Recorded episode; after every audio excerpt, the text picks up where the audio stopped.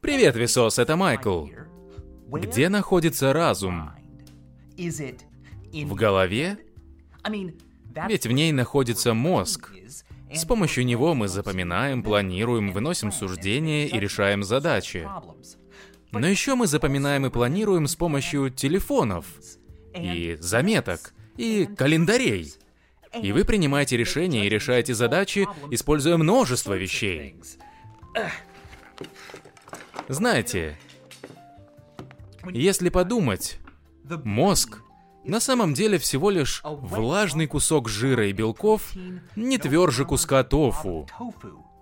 А вот разум необъятен. Это постоянно разрастающийся орган из ткани, древесины, камня, металла и людей. Все благодаря общению. Общение даже позволяет сделать других людей продолжением нашего разума. Можно получить доступ к их воспоминаниям, представлениям и знаниям, просто спрашивая. Или нет? Мне не нужно учиться починке машины и практиковать медицину, и уметь вулканизировать резину, или помнить все. Другие люди сделают это для меня, как и я делаю что-то для них. Мы вид индивидуальностей, которые еще и единый взаимосвязанный постоянно растущий организм, неистовое пятно из плоти и бетона. Техносапиенс, движимый воображением и страстями, ставшими реальностью с помощью священного дара, который мы зовем разумом. Считается, что разум ведет нас к более точным знаниям и лучшим решениям. Разум позволяет нам увеличивать продолжительность жизни, меньше страдать, лучше взаимодействовать сообща, и он будет вести нас дальше и выше до скончания времен. Или нет? Орган, которым мы пользуемся для рассуждений, развивался миллионы лет. Но плоды разума растут стремительно, и темпы все ускоряются. В следующие 40 лет мы будем возводить эквивалент еще одного Нью-Йорка каждый месяц. А за последние 20 лет было использовано бетона за пределами США больше, чем США использовали за весь 20 век. Этот рост означает, что качество жизни по всему миру повышается. Это значит, что электричество, готовые изделия, еда, комфорт и средства передвижения – все это становится более распространенным и доступным. Но есть намеки, что разум и логика борются со сложностью всего этого, с нашей растущей зависимостью от всего, что мы создали, и нежелательными последствиями этого. Практически любая часть жизни, какой мы ее знаем сегодня, задействует или основывается на процессах, в результате которых высвобождаются молекулы с неравномерно распределенными электрическими зарядами. Это свойство позволяет им поглощать и переизлучать тепловое излучение, задерживая его, из-за чего оно попадает в космос куда медленнее. Более теплые массы воздуха означают более мощные погодные явления. Их нельзя привязать к какому-то конкретному сильному урагану.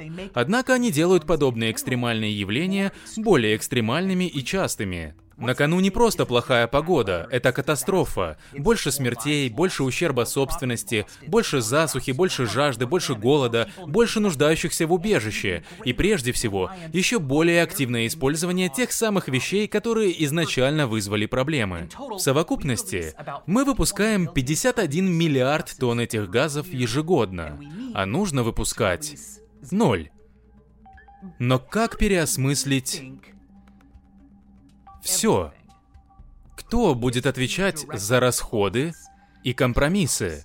Как достичь сотрудничества между почти каждым локальным и государственным правительством? Когда то, что работает в одном месте, не сработает повсюду. Когда решения влияют на рабочие места в одном месте и на продовольствие в другом. Когда переосмысление требует не только вещи, но и привычки, традиции и ценности. Как достичь консенсуса, когда проблема не очевидна на уровне ощущений? Она где-то там, далеко в пространстве и времени, требует решений, которые влияют на людей разными способами, и как продукт науки всегда несут некоторую неопределенность. Философ Тимоти Мортон называет нечто столь широко распределенное во времени и пространстве и настолько вязкое, настолько липкое, что прилипает ко всему, чего касается, гиперобъектом. Любая цивилизация, развивающаяся со скоростью разума, в какой-то момент должна столкнуться с гиперобъектами. И по сути, тот факт, что мы все еще не нашли свидетельств разумной жизни за пределами Земли, начали считать доказательством того, что может существовать некий великий фильтр, через который смогли пройти немногие цивилизации. Мысль о том, что такой гиперобъект, как наше влияние на планету, может быть подобным великим фильтром, не нова. И что потребуется, чтобы решить эту проблему, тема книги Билла Гейтса «Как избежать климатической катастрофы». И я решил сделать это видео вместе с ним и его командой, потому что то, как мы взаимодействуем с гиперобъектами, рассказывает многое о разуме. Легко и достаточно распространено считать, что нам всем было бы лучше, если бы каждый был просто более рациональным, так? Но что если мышление было создано не для тех, кем мы стали? Начнем с рассмотрения поведенческой инерции. Это склонность продолжать делать то, что вы уже делаете. Когнитивное искажение в сторону статуса кво. И это может быть неприятным, если вы желаете перемен, но его происхождение не изъян. Если организм выживал достаточно долго для воспроизводства, и потомство было многочисленным и о нем заботились, то состояние его мира было достаточным для распространения своих генов. Это все, что требуется, чтобы выжить. Виды организмов, которые окружают нас, это те, которые естественным образом справились с выживанием и не сильно раскачивали лодку по достижении момента, когда им удалось выжить. Таким образом, поведенческая инерция помогает замедлить накопление нежелательных последствий и потерю идей, которые работают. Но еще она может замедлить обновление и адаптацию. Если бы последствия влияния нашего общества на среду ожидали нас куда ближе, и мы бы не могли их игнорировать, то уже не было бы так соблазнительно жать на этот инерционный тормоз, но выбросы невидимы, и их последствия не сиюминутные или локальные. Они влияют на будущие поколения и на людей, которые далеко, которые отличаются от нас, беднее нас, на людей, которых мы никогда не встретим. Это может быть одним из первых вызовов, с которым сталкивается развивающаяся цивилизация. Обладать не только силой технологий и распределенного познания, но еще и ответственностью. Расширение разума — это очень круто. Но вот смогут ли виды расширить свою эмпатию? Может быть великим фильтром. Разумеется, мышление позволит нам это сделать, да? А что такое мышление? Мышление — это способность делать выводы. Вывод — это кусочек новой информации, извлеченный из уже имеющейся у вас информации. Мы постоянно делаем выводы. Любое живое существо это делает. Например, мы не выпускаем из глаз рулетки щупальцы. По факту в мозг поступает двумерное изображение. Но тем не менее мозг может сделать вывод о глубине, используя подсказки вроде стереопсиса, перекрытия, перспективы, параллакса, размеров. И когда это происходит, мы воспринимаем получившуюся картину как реальность. Мы не осознаем зрительную обработку, которая делает это возможным. Нам и не нужно. Однако, если мы сознательно рассматриваем, почему пришли к определенному выводу, то тогда бум! Это мышление. Мышление — это процесс формирования умозаключений не автоматически и инстинктивно, а с помощью рассмотрения фактов и оценки того, в пользу каких выводов они играют. Когда Эратосфен рассчитал окружность Земли с расхождением в пределах 1-2% от значения принятого сегодня, он сделал это не с помощью измерения Земли и не постиг это как что-то очевидное. Нет, он вывел это из того, что знал о тенях и сколько времени шли верблюды.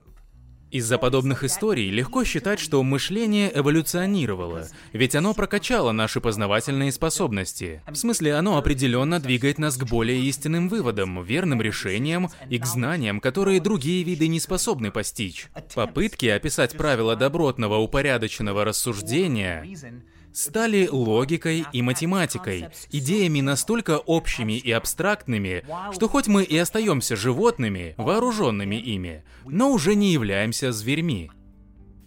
Но в этом-то вся загвоздка. Если рассуждение так прекрасно, то почему мы единственный вид с настолько сложным его пониманием? И если мышление нужно для постижения истины и здравомыслия, почему мы все не пришли к согласию по всем вопросам? Заманчиво считать, что разногласия происходят потому, что я-то рационален, а вот те, кто не согласен со мной, иррациональны. Вот бы люди пользовались здравым смыслом и логикой. Куда катится мир? Что ж, это справедливое замечание, если речь идет о логической задаче. Но мир — не логическая задача. А вот это вполне себе она. Пол смотрит на Мэри. Мэри смотрит на Питера. Пол в браке. Питер не в браке. Смотрит ли человек в браке на человека не в браке? Да, нет или недостаточно информации? Подумайте. Ответ – да. Вы могли подумать, что нет способа узнать, ведь мы не знаем, в браке ли Мэри. Но она либо да, либо нет. И если да, тогда она, человек в браке, смотрит на Питера, который не в браке. А если она нет, тогда Пол, который в браке, смотрит на нее, которая не в браке. Поэтому неважно, в каком статусе Мэри, ответ будет «да». Когда люди отвечают неправильно, и правильный ответ объясняется им, они почти всегда тут же понимают, почему он правильный, и соглашаются. В жизни далеко не всегда так. Рассмотрим логический силлогизм. Все слоны крутые. Майкл слон. Значит, Майкл крутой. Заключение логически справедливо, оно следует из посылок. Но истинны ли сами посылки? Нет. Я не слон. Кроме того, данный тезис субъективен. Что значит крутой? Можно ли измерить крутость крутометром? В общем, теперь вы понимаете, почему, когда анализируется что-то вроде нашего влияния на планету, логика может выступать лишь частичным инструментом. Если одним людям придется потерять больше, чем другим, то кто будет решать, которое из допущений справедливо? И все же, кажется, что логическое рассуждение может помочь в этом вопросе. Если бы каждый из нас рассматривал только факты, то, разумеется, мы все пришли бы к одинаковому разумному подходу. Проблема, что мышление работает не так. С момента начала научного исследования мышления около ста лет назад, снова и снова обнаруживалось, что мы не только плохи в рассуждении, ленивы и предвзяты, но мы как будто запрограммированы быть плохими в этом. Как будто изъяны заложены в нас. В эпизоде «Поле разума» я попросил фокусника провести маленький эксперимент. Он попросил людей посмотреть на два лица и выбрать, с которым из них они бы предпочли работать. Откладывая выбранных в одну стопку, а отвергнутых в другую. Затем им снова показали фото из стопки с их выбором, и каждого попросили объяснить, почему они выбрали этого человека. Но легким движением руки фокусник подмешал к этим лицам отвергнутых. К удивлению, большинство даже не заметили подмены. Более того, они могли легко объяснить причины, стоявшие за их выбором, который они на самом деле не совершали. Запомнить лица, которые видел короткое время, не так-то просто. Однако другие исследования показали, что даже если попросить человека отвечать на вопросы о его политических убеждениях, а уж об этом люди обычно много думают, почти половина участников не замечали, что ответы, которые они дали, были изменены на противоположные, перед тем, как их попросили объяснить ответы позже. Суть в том, что мы практически созданы давать объяснения чему угодно, если считаем, что это требуется. Но не ту цепочку суждений, с помощью которой пришли к заключению. Что если нам даже не нужны обоснования, чтобы сделать выводы? Поговорим об интуиции. Наш мозг развивался миллионы лет, чтобы превосходно реагировать на окружающий мир с минимальным вмешательством с нашей стороны. Например, когда вы замечаете, что кто-то расстроен, вы не рассуждаете сознательно.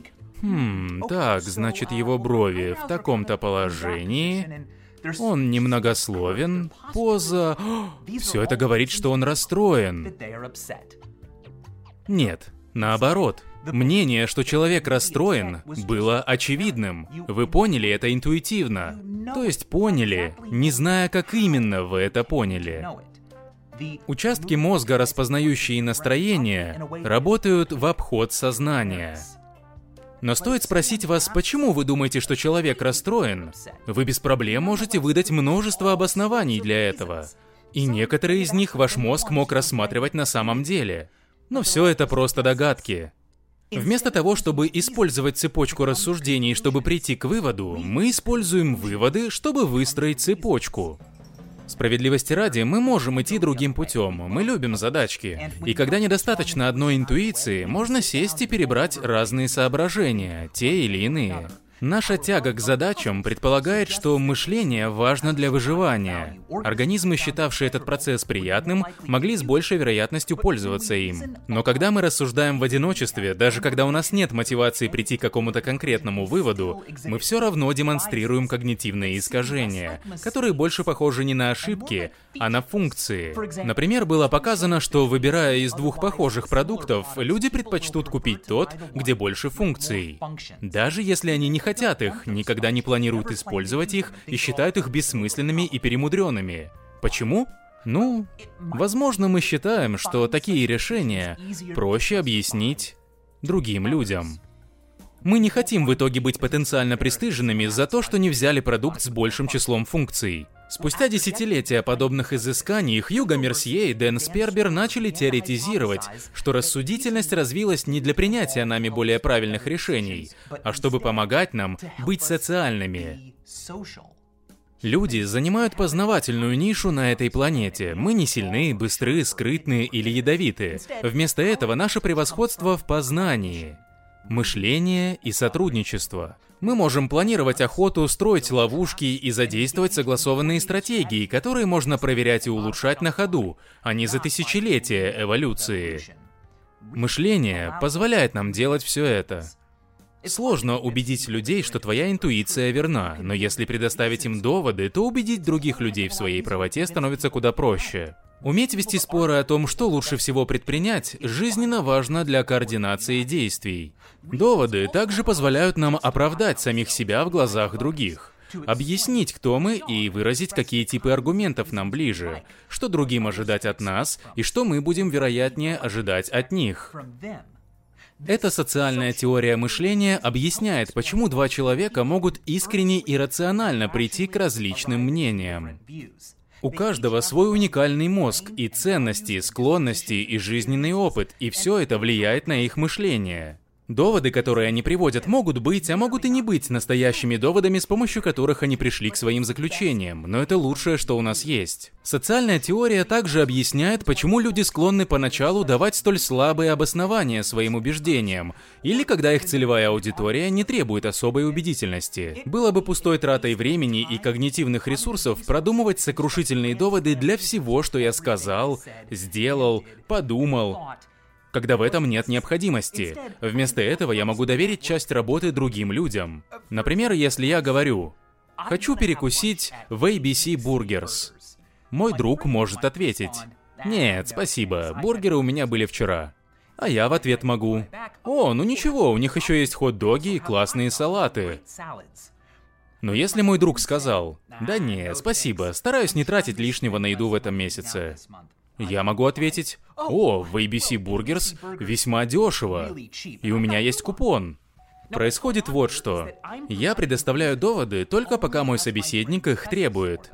И если он будет продолжать это делать, мои доводы будут становиться все лучше, пока либо я не одержу верх, либо мы не придем к какому-то другому, более гармоничному решению. Так что, когда люди кажутся ленивыми в аргументации, или их рассуждения слабы, или их нет вовсе, Обычно это просто значит, что они пользуются рассудком именно так, как он развивался для функционирования, социально. Начинается все слабенько, улучшаясь, если есть давление со стороны других людей. И этот процесс всегда подстраивает свою работу под целевую аудиторию. Социальная теория разумности может даже объяснить существование искажений, которые в противном случае бессмысленны. Например, может показаться, что в формировании выводов о мире организму может быть полезно уделять внимание информации, которая противоречит его убеждениям. Я о том, что такой способ позволил бы корректировать убеждения, делая их ближе к истине, более обобщенными и более полными. До определенной степени так и происходит, но не всегда.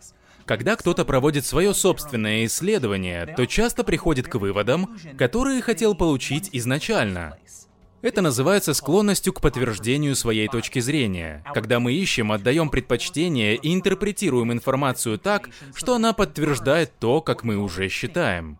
Что подрывает нашу способность воспринимать новую, неудобную информацию и является проблемой для интеллектуального взгляда на разум. Если разум нужен для поиска истины и принятия более правильных решений, откуда у него такая серьезная слабость? А оттуда, что, как гласит социальная теория, рассуждение — это групповая активность. Допустим, я считаю, что вариант А ближе к истине и является лучшим, а вы считаете вариант Б таковым. Если и вы, и я исследуем оба варианта, и просеиваем доводы в пользу обоих, мы оба выполняем двойную работу в сравнении с тем, если бы мы просто оба изложили доводы, почему прав я и почему правы вы. Данное искажение как минимум вдвое уменьшает объем когнитивной работы, которую нужно провести.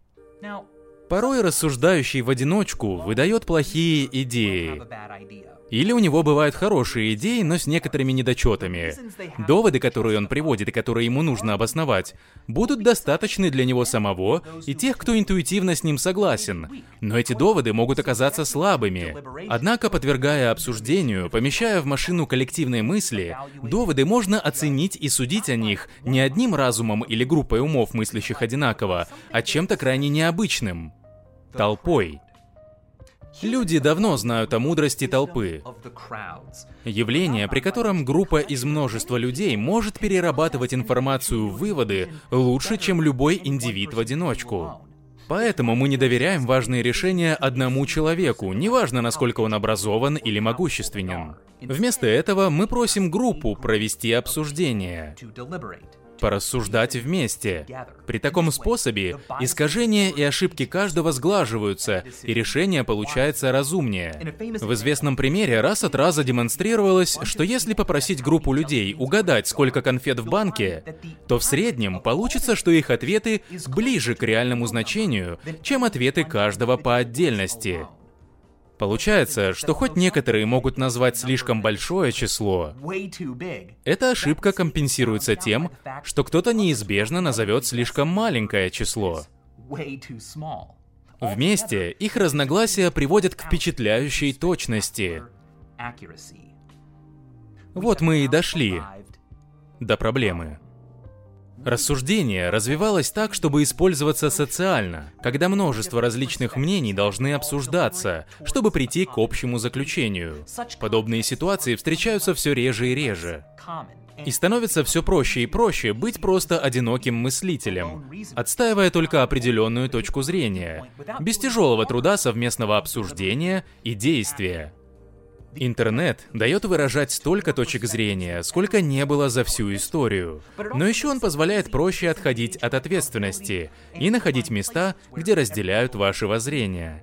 Более того, из-за технологий мы сталкиваемся с большим числом проблем гораздо чаще, чем когда-либо, и по которым у нас должно быть собственное мнение. А растущая сложность и специализация современного мира затрудняет получение каждым из нас хорошо осведомленных, подготовленных доводов для ускоренного наращивания представлений, которые мы должны формировать. В ответ на это мы ищем людей, которые могут защитить наши представления за нас. Доводы, которые они приводят, не обязаны быть хороши. Им достаточно быть хорошими настолько, чтобы мы ощущали, что объяснение существует.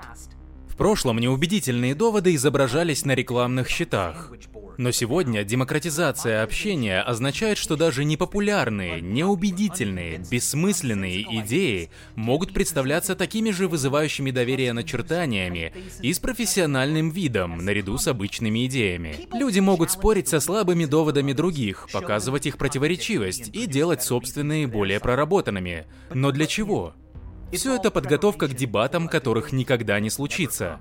Каждый из нас играет маленькую роль в принятии решений о том, как работает общество. Даже если представители со всей Америки проведут добросовестное обсуждение и придут к решению, если за этим ничего не последует, почему бы просто не бросить тень сомнения на него, поддеть или наслаждаться бесконечной дискуссией, относясь ко всему как к неразрешимой загадке?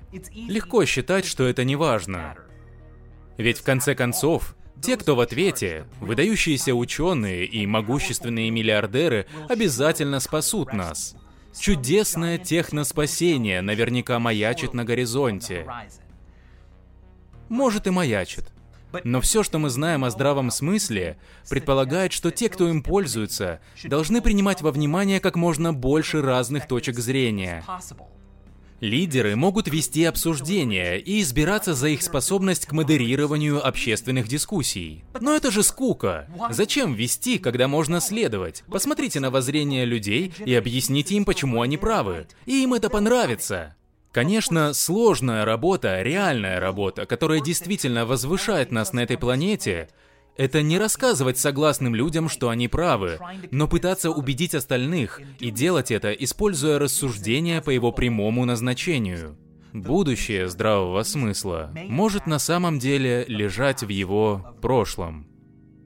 Как это выглядит на деле? Некоторые исследователи зашли так далеко, что рекомендуют проводить национальные дни обсуждений, которые люди будут проводить буквально объединяясь в небольшие группы, обсуждая мнения и сравнивая доводы. Проверки подобных стратегий показали, что возвращение к небольшим целенаправленным обсуждениям, в которых наша способность к рассуждению развивалась, чтобы давать наилучшие результаты, на выходе дает для всех участников дискуссии более глубокое понимание не только собственных воззрений и почему они их придерживаются, но и о возможных решениях и действиях. Другие пошли еще дальше, указывая, что настоящее будущее здравого смысла в его лучшем проявлении заключается в построении демархии, форма управления, когда решения принимаются не избранными лидерами, а людьми, буквально выбранными случайным образом. Мы решаем судьбы отдельных людей таким способом. Почему бы не решать судьбу народа?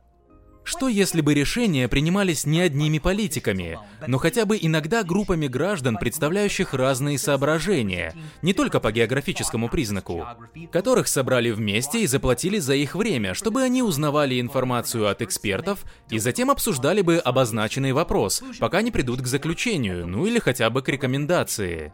Вместо мотивации переизбранием, деньгами, вниманием и властью, отдельные люди выбирались бы случайно и руководствовались бы лишь своим сознанием. Заинтересованные лица и корпорации не смогут пристроиться к тем, кого скорее всего изберут. Ведь любой из нас однажды может занять это место. А значит, им придется подстраиваться и защищать всех нас.